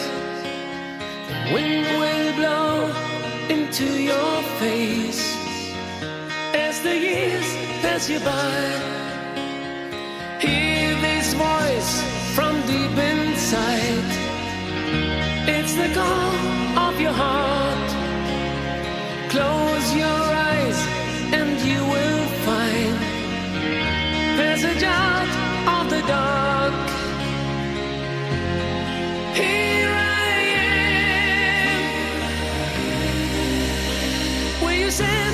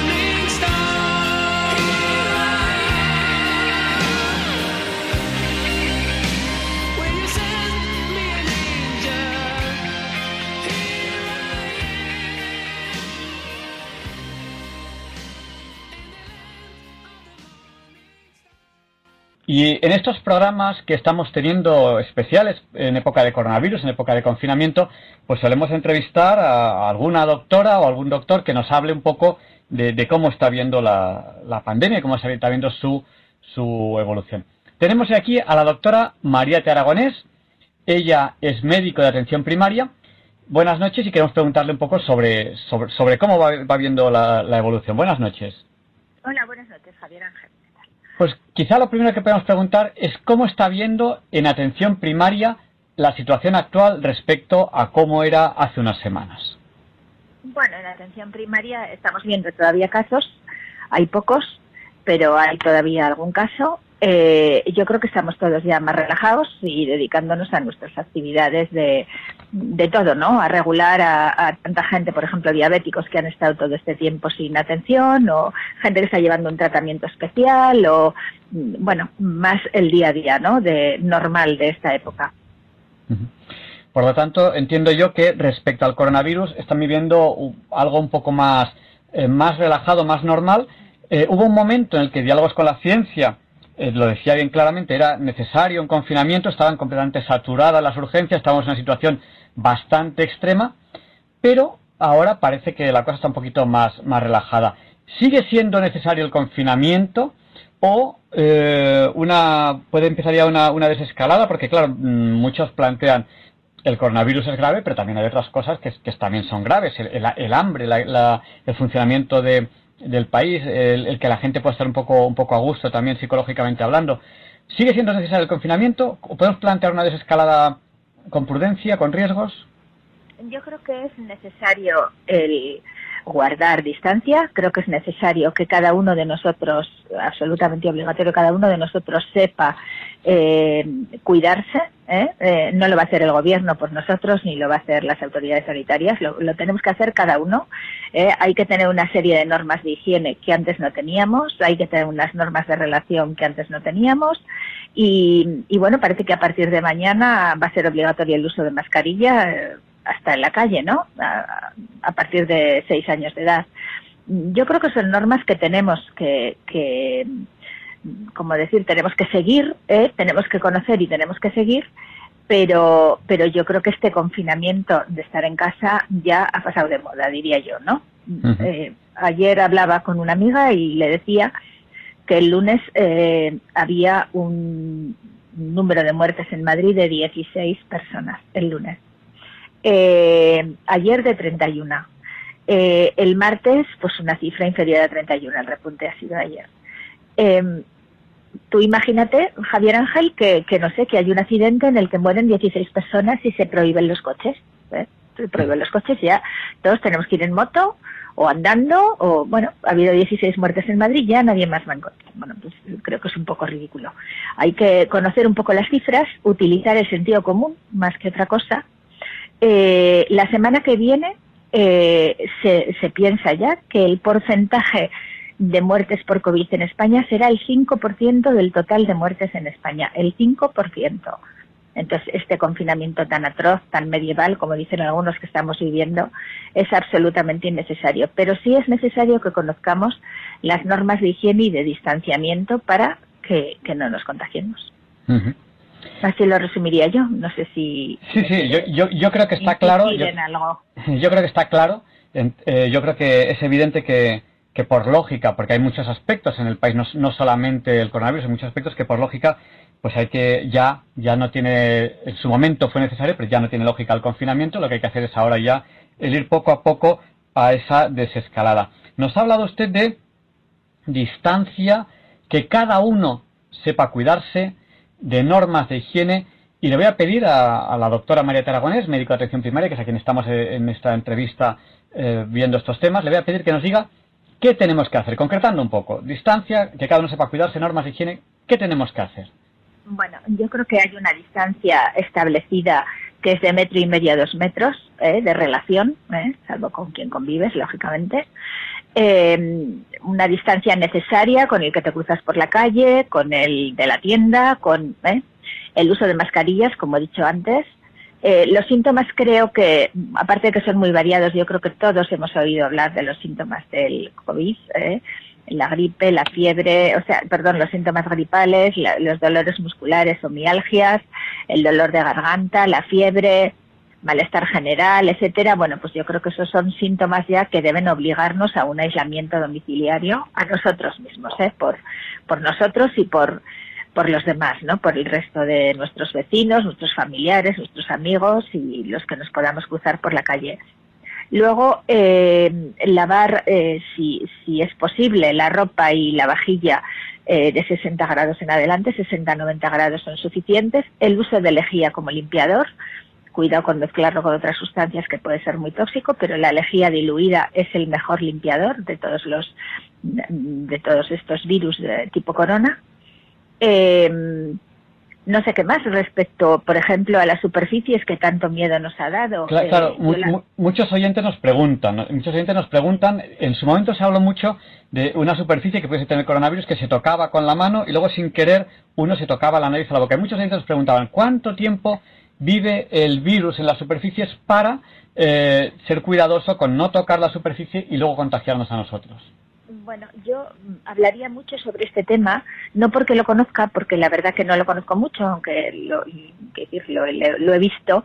Eh, no se conoce, pero es que no lo conoce ni la OMS. O sea, la OMS el día 17 de mayo, es decir, hace unos días, mm, ha dicho textualmente no puede concluir la transmisión del COVID por contacto con superficies. Entonces, todos estos que se han, no es mi caso, pero que se han vuelto locos limpiando todo lo que compraban con agua y lejía. Me contaba el otro día mm, un amigo que su mujer limpiaba con un paño mm, con lejía diluida en agua hasta la barra de pan. Pues hombre, yo creo que nos hemos vuelto un poco locos, ¿no? Eh, si ha llegado a decir, eh, incluso eh, por universidades, no sé cómo de acreditadas, pero por distintas universidades americanas, que la madera, la ropa, el vidrio y el acero inoxidable duran unos dos días, en los plásticos hasta cuatro días, y tres horas en papel, en cartón 24. Yo he estado buscando estas tablas porque mm, creo que es, algo que puede llevar a mucha confusión y son muy variables. No entiendo por qué en el papel puede estar tres horas y en el cartón 24, o sea que no lo entiendo. Quizá deberíamos conocer un poquito, digámoslo así, de biología general, ¿no? El, el, virus es un ser vivo, necesita sustancia viva para, para vivir, necesita humedad, necesita oxígeno y, y, eso es lo que necesita y sobre todo un cuerpo donde reproducirse. Entonces, si se queda, pongamos, en una superficie metálica, es porque luego va otra persona, toca aquello, lo mete en la nariz o en la boca o en el ojo y ya tiene una puerta de entrada. Si no, el virus, como comprenderás, ¿qué va a hacer en una superficie metálica o en acero inoxidable o no sé? O sea, que hay que tener cuidado, hay que tener respeto de determinadas cosas, pero yo esto de pasar por agua con lejía todo lo que compras, pues yo sinceramente no lo he hecho nunca y, tampoco entiendo que se tenga que hacer así. Normas de higiene mayores, sí, pero no, no tan exageradas, ¿eh? pongamos tan histéricas. Bueno, pues para, para, terminar un poco esta, este breve encuentro, que tampoco es una entrevista exactamente, con la doctora María Terrabones, médico de atención primaria, por aquellos oyentes que a lo mejor han llegado un poco tarde a estos temas que hemos hablado, en uno o dos minutos, ¿cómo podemos resumir eh, cómo están viendo ustedes la situación de atención primaria? Eh, si es necesario el confinamiento o podemos entrar tranquilamente en esa fase de desescalada y qué tenemos que hacer para que realmente la fase de desescalada no sea peligrosa. Vamos a ver, lo primero que hay que hacer es saber que en cuanto nos desescalemos, el número de casos subirá. Eso no, no significa nada más que que el número de contactos es mayor y por lo tanto el de contagio será mayor. Contacto y contagio es, en este caso, absolutamente equiparable. ¿eh? Entonces, para protegernos, pues reducir los contactos. No significa que no vayas a ver a tus amigos o a tus familiares, significa una distancia y unas medidas de higiene que antes no teníamos. ¿no? Y, bueno, respecto a la atención primaria, sin duda lo que se está haciendo ahora sobre todo son test, test para que la gente pueda volver al trabajo mm, lo más, eh, pues, no sé, lo más cribada posible en el sentido del COVID, ¿eh? que, que no haya casos que siendo asintomáticos puedan contagiar a otros, es lo que se está haciendo, test de PCR a personas eh, que tienen síntomas o que tienen síntomas dudosos y, nada más, el resto está volviendo a su sitio. ¿eh? Como te decía antes, eh, se calcula que la semana que viene el 5% del total de muertes corresponderá a COVID. Eh, hay otras muertes, la gente se muere por más cosas, no solamente por COVID. Eso es pues lo que tendríamos que saber. Pues muchísimas gracias, igual que Diálogos con la Ciencia se puso del lado clarísimo del confinamiento cuando entendimos que era necesario, también ahora entendemos que Diálogos con la Ciencia tiene que ponerse en el lado de esta desescalada con lógica individual, es decir, que cada uno tiene que cuidar de que eh, de, su entorno y esta es la manera de que el conjunto de que todos nosotros sigamos un camino correcto como, como, como sociedad hacia esta hacia esta desescalada. Muchísimas gracias, doctora. Buenas noches. Gracias, a vosotros. Buenas noches, Javier Ángel. Ya saben ustedes que a lo largo del programa pueden contactar con nosotros a través del WhatsApp. Nuestro WhatsApp es el del 8. ¿Cuánto es 8 por 8? 64. Pues eh, pueden contactar con nosotros a través del WhatsApp, que es el 64 9 que 7 y 1 también es 8.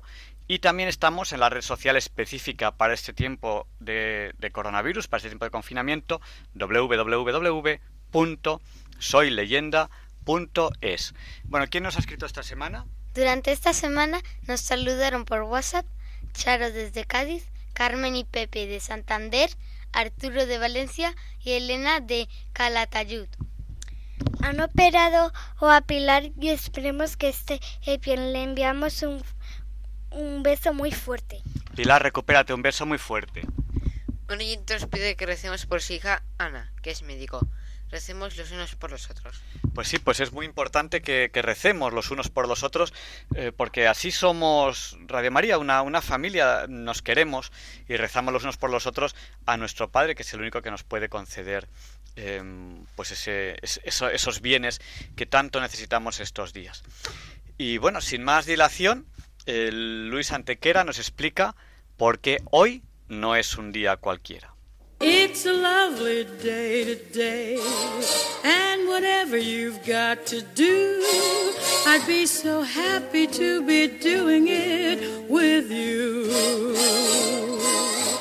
But if you've got something that must be done, and it can only be done by one, there is nothing more to say except it's a lovely day for saying it's a lovely day.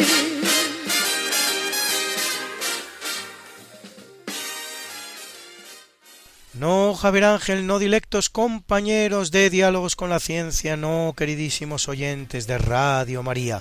Claro que no es un día cualquiera, ningún día es un día cualquiera y este 22 de mayo que nos disponemos a comenzar ahora mismo, tampoco porque en fecha tal, pero del año 1629, Cristian IV de Dinamarca firma la paz de Lübeck con el emperador del Sacro Imperio Romano Germánico, Fernando II, poniendo fin así al apoyo que otorgaba a los protestantes alemanes y a la participación danesa en la Guerra de los Treinta Años.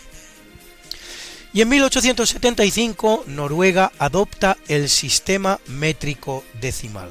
Los trabajos conducentes al establecimiento del metro como unidad universal de medida habían comenzado en la Francia revolucionaria en 1793. Encargándose de los cálculos que conducirán a la determinación de su medida, los franceses Jean-Baptiste Delambre y Pierre Méchain, y el español Gabriel Ciscar, los cuales miden la longitud del meridiano que va desde la torre del fuerte en Montjuic, en Barcelona, a Dunkerque. Los patrones en platino del metro y del kilogramo se depositarán en los archivos nacionales el 22 de junio de 1799, considerada la fecha fundacional del sistema, y aunque Francia lo adopta en 1800, lo abandonará después en 1814 para retomarlo más tarde. España se une al sistema en 1849.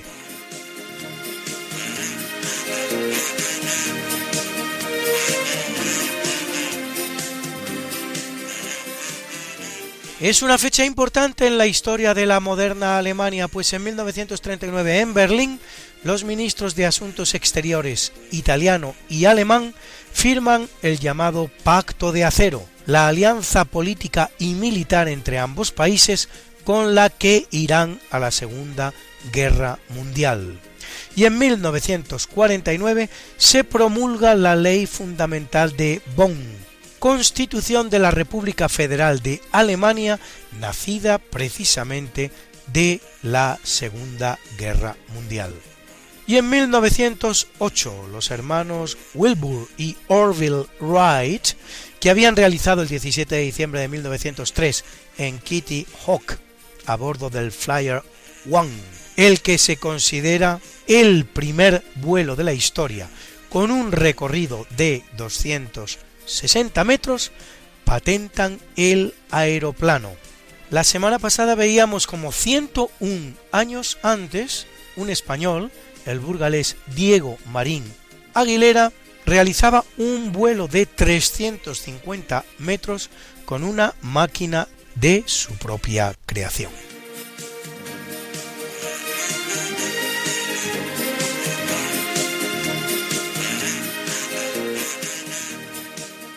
Y en 1960 en Chile tiene lugar el llamado Gran Terremoto de Valdivia, el seísmo más potente jamás registrado, con una magnitud de 9,5 en la escala de Richter, aunque su triste balance no sea, por fortuna, equivalente a su poder destructor, dejando solo, solo entre comillas, 2.000 muertos.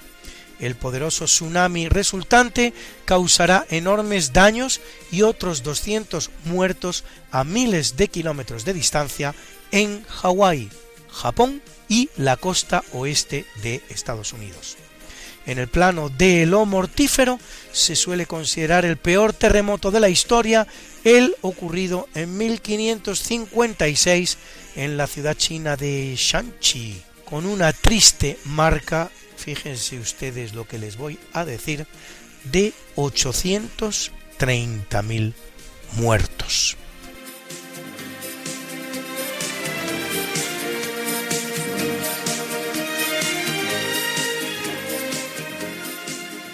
En 1969 en el Apolo 10, Thomas Stafford y Eugene Cernan entran en el módulo lunar y lo separan del módulo de mando, colocándolo a tan solo 9 kilómetros de la superficie del satélite, lo que les convierte en los primeros seres humanos en llegar a tan corta distancia.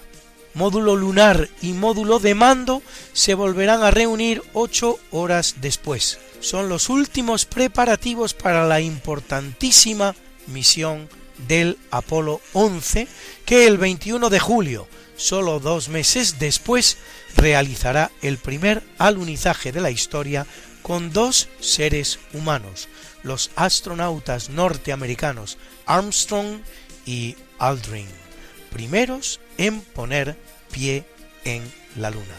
Y en 1972, Richard Nixon llega a Moscú para realizar la que es la primera visita de un presidente de los Estados Unidos a la Unión Soviética en los peores momentos de la llamada Guerra Fría.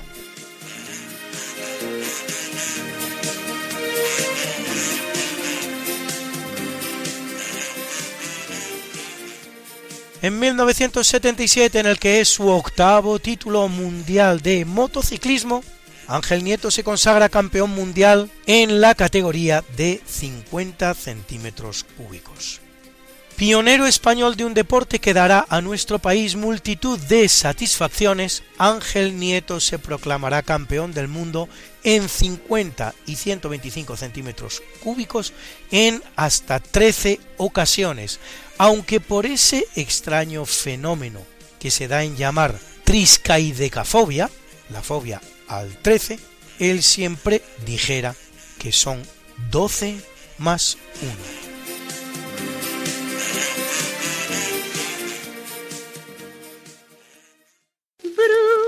Bruna, Bruna, nació María y está en la cuna, nació de día, tendrá fortuna. Bordará la madre su vestido largo y entrará a la fiesta con un traje blanco. Y será la reina cuando María cumpla 15 años. Te llamaremos Negra María, Negra María que abriste los ojos en carnaval. En el capítulo del natalicio nace en 1783 en Inglaterra William Sturgeon, inventor del electroimán al enrollar espiras de alambre conductor alrededor de una barra de hierro dulce y creador del primer motor eléctrico. En 1813 en Leipzig, en Alemania, el compositor romántico Richard Wagner, una de las figuras más importantes de la música, autor de óperas como El holandés errante, Tannhäuser o el Anillo del Nibelungo. De él escuchan su magnífico coro de peregrinos, interpretado por el coro y orquesta Filarmonía, a la batuta el maestro Pascual Osa.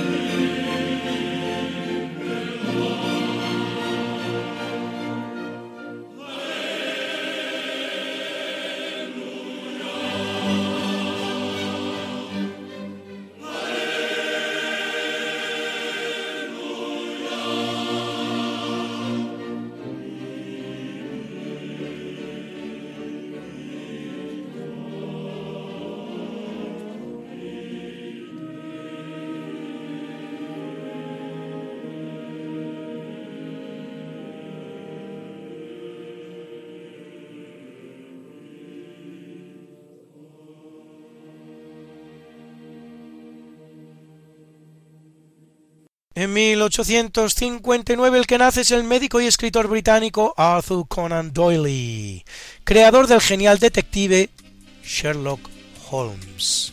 Y en 1875 el gran otorrinolaringólogo español Antonio García Tapia, que describe el llamado síndrome de Tapia y funda el Sanatorio Villa Luz como instituto para la enseñanza y difusión de otorrinolaringología en el mundo hispano, fundador de la dinastía de los García Tapia, con la que tan en deuda se halla la otorrinolaringología mundial. Fíjense lo que les voy a decir ustedes.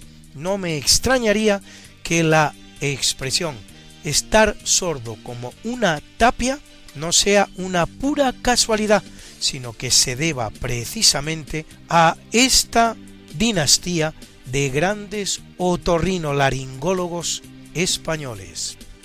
Y en 1907 el belga Georges Remy, más conocido como Hergé, historietista belga, creador de entrañables personajes como Tintín, el perro Milú o el capitán Haddock, que no significa otra cosa, por cierto, que el capitán Abadejo, el capitán Bacalao. Así de gracioso era Hergé. Y en 1924, Chanur Varinar Aznavourian Bardasarian, a quien sin duda ustedes conocen mejor como Charles Aznavour, cantante, compositor y actor francés de origen armenio, cuya voz inconfundible reconocerán ustedes sin duda en este maravilloso temazo, La Bohème, la Bohemia. Je vous parle d'un temps que les moins de 20 ans ne peuvent pas connaître. Montmartre en ce temps-là accrochait ses lilas jusque sous nos fenêtres et si l'humble garni qui nous servait de nid ne payait pas de mine, c'est là qu'on s'est connu, moi qui criais famine et toi qui posais nu. La bohème, la bohème, ça voulait dire on est heureux.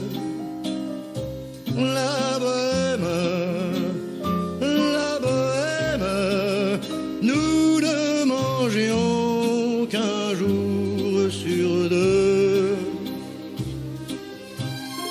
les cafés voisins, nous étions quelques-uns qui attendions la gloire. Et bien que miséreux, avec le ventre creux, nous ne cessions d'y croire. Et quand quelques bistrots, contre un bon repas chaud, nous prenaient une toile, nous récitions des vers groupés autour du poêle en oubliant l'hiver.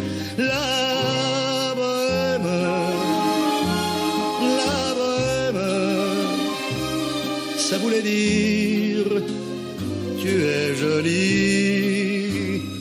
La bohème, la bohème, et nous avions tous du génie. Souvent il m'arrivait devant mon chevalet de passer des nuits blanches, retouchant le dessin de la ligne d'un sein, du galbe d'une hanche, et ce n'est qu'au matin qu'on s'asseyait enfin devant un café crème. Épuisé mais ravi, fallait-il que l'on s'aime et qu'on aime la vie. La bohème, la bohème, ça voulait dire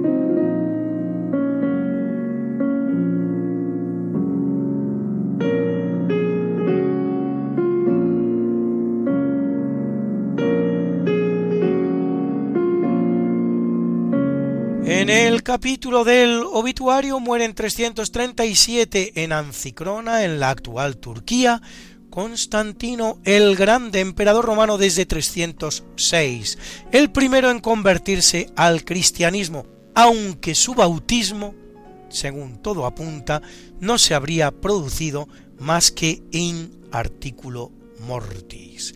Funda Constantinopla, la actual Estambul, la convierte en capital del imperio y luego del, siéndolo después también del Imperio de Oriente. Y convoca el primer concilio ecuménico de la historia de la Iglesia, el de Nicea en el año 325. Reparte el imperio entre sus tres hijos, Constantino II, Constancio II y Constante, otro que no se rompió la cabeza para ponerle nombre a sus hijos. Y en 1667, Fabio Chigi, más conocido como Alejandro VII, vicentésimo trigésimo séptimo Papa de la Iglesia Católica, que lo es dos años, autor de un poemario en latín bajo el título de Filomati Labores Juveniles, responsable de importantes trabajos de ornamentación de Roma, como la columnata del Vaticano de Bernini o la cátedra de San Pedro que condena la herejía jansenista y canoniza al gran santo español Santo Tomás de Villanueva, que tomen nota ustedes, bien podría ser el próximo doctor de la Iglesia.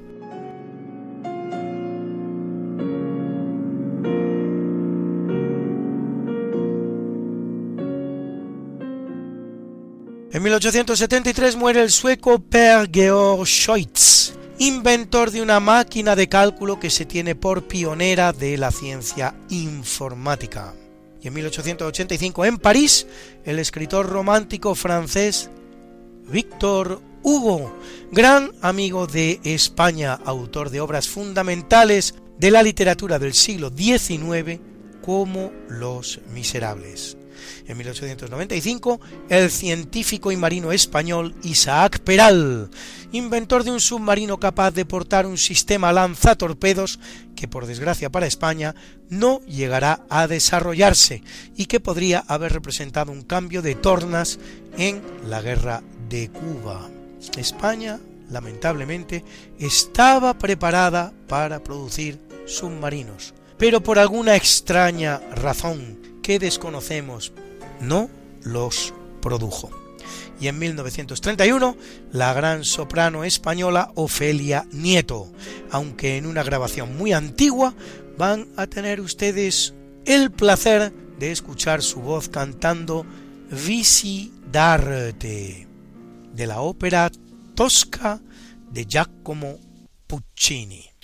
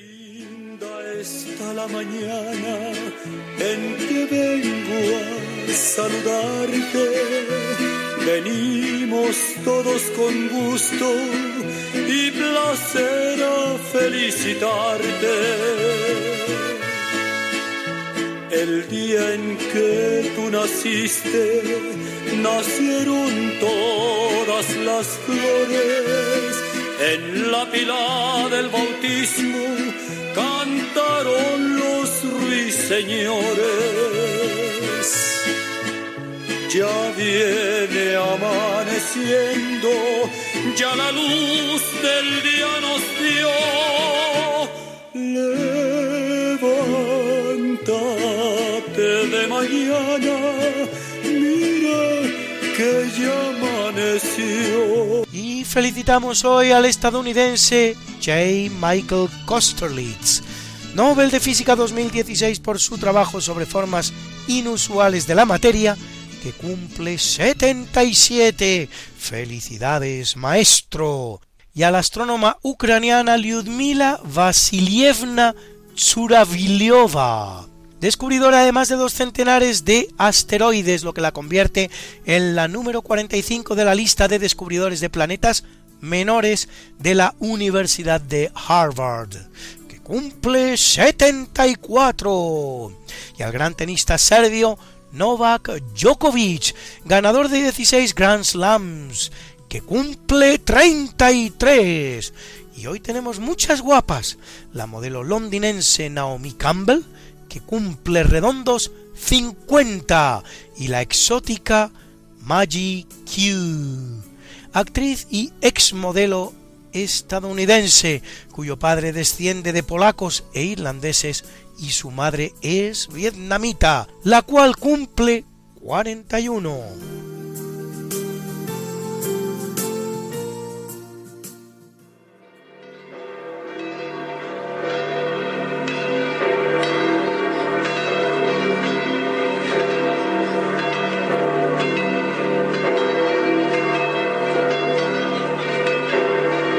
Celebra la Iglesia Católica a Faustino, Timoteo, Venusto, Casto, Secundina, Emilio, Basilisco, Julia y Quiteria, mártires, a Ausonio, Atón y Marciano, obispos, a Joaquina de Vedruna, fundadora, a Román, monje, a Elena, Virgen. Y a Fulco, Amancio, Rita de Casia y Rosana, confesores. Así como al beato Fray Diego de Cádiz, de gran veneración en tierras andaluzas, al que algunos atribuyen la completa curación de un niño que se había quedado paralítico a la edad de cinco años y al borde de la muerte. Y hoy un homenaje muy especial a las más de 30.000 víctimas de esta crisis terrible, a todos y cada uno de ellos por igual, porque no hay una sola vida humana que valga más que otra, y por eso precisamente, con un recuerdo muy especial a nuestros mayores caídos, con quienes tan injustos hemos sido como colectividad y cuyas vidas han intentado algunos hacernos creer veladamente que valían menos que las de los demás. Y lo vamos a hacer con el toque de oración. Y lo vamos a hacer con el toque de oración del ejército español.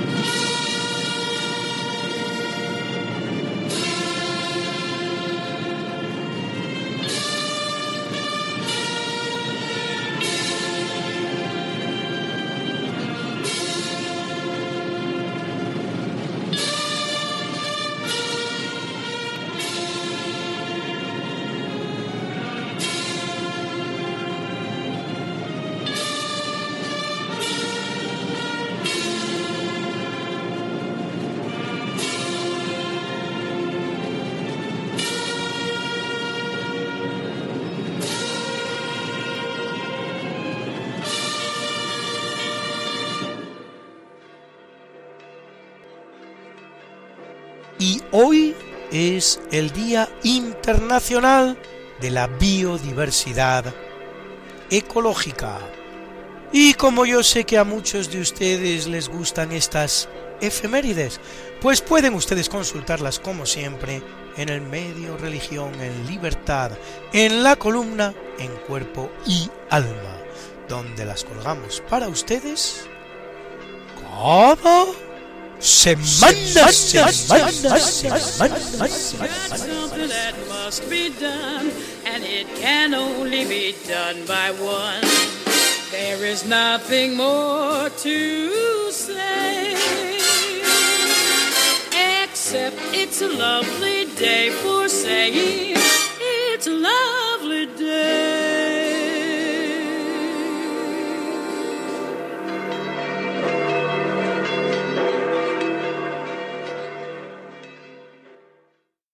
Muchas gracias Luis por esta magnífica sección de efemérides que tenemos el placer de disfrutar cada semana.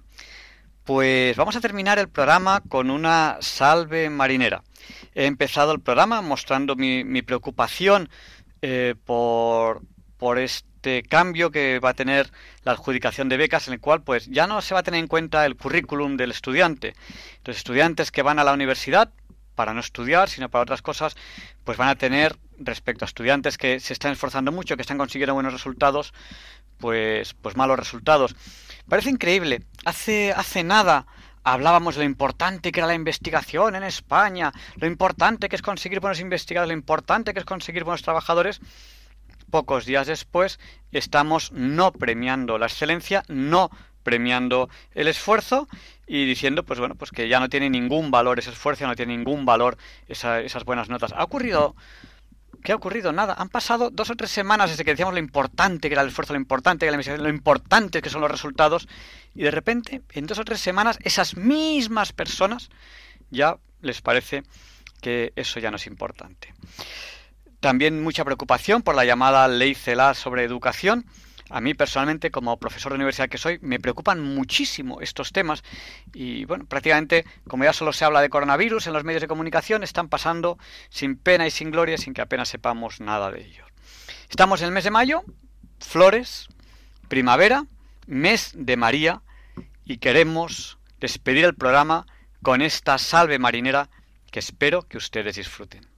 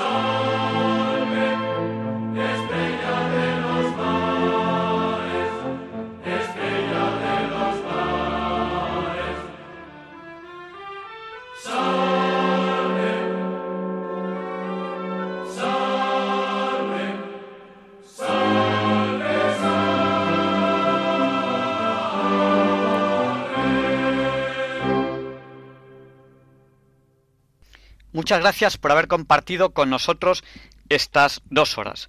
Les esperamos la semana que viene, si Dios quiere, no falten. Les dejamos con el Catecismo de la Iglesia Católica con Monseñor José Ignacio Munilla, que sé que les gusta. Y con esta pequeña oración, Señor, concédeme una voz como la de Monseñor Munilla y una sabiduría como la suya. Vaya voz, vaya sabiduría. Muchas gracias, Monseñor José Ignacio Munilla, por, por dedicarnos su esfuerzo, su tiempo a Radio María y a nosotros, que somos, somos sus seguidores. Bueno, realmente somos seguidores de nuestro Señor Jesucristo, pero a través de sus obispos, Monseñor José Ignacio Munilla y todos los demás, y a través de sus sacerdotes. Gracias a todos los sacerdotes que nos han dado una lección muy importante en ese tiempo de coronavirus. Con valentía han asistido a enfermos, con valentía han estado a nuestro lado como buenamente han podido. Les dejamos también con el Padre nuestro de San Juan Pablo II, pidiéndole que interceda por nosotros para que se nos libre del mal. Seamos prudentes en la desescalada, mantengamos la distancia de seguridad, llevemos mascarillas, cuidémonos, atención con las normas de higiene y es la forma de cuidarnos todos. Hasta la semana que viene, aquí estaremos si Dios quiere. Gracias.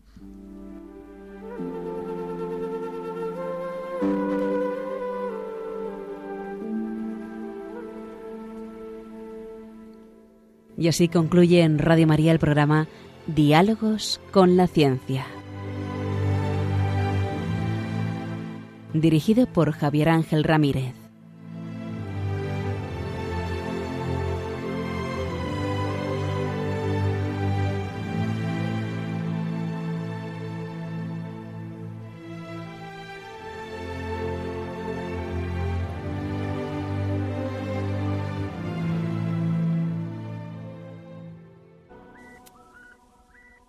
Gesù annunzia molte volte la paternità di Dio nei riguardi degli uomini, riallacciandosi alle numerose espressioni contenute nell'Antico Testamento.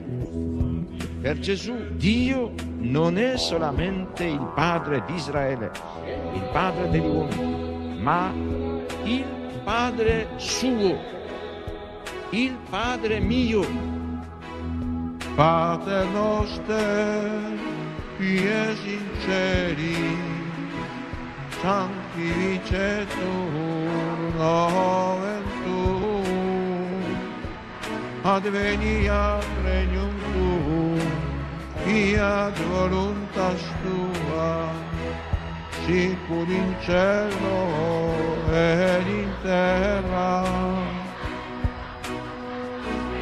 Padre nostrum quotidianum, da nobis odie, et dimitte nobis levita nostra, circudem nostri vittimus, debitoribus nostri, et ne nos induca in tentatione, sed libera nos a malo.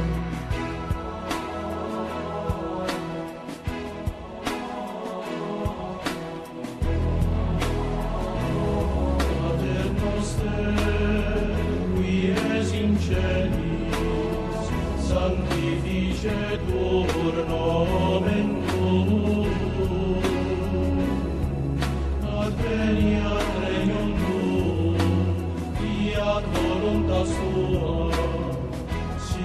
in cielo in terra. Nostrum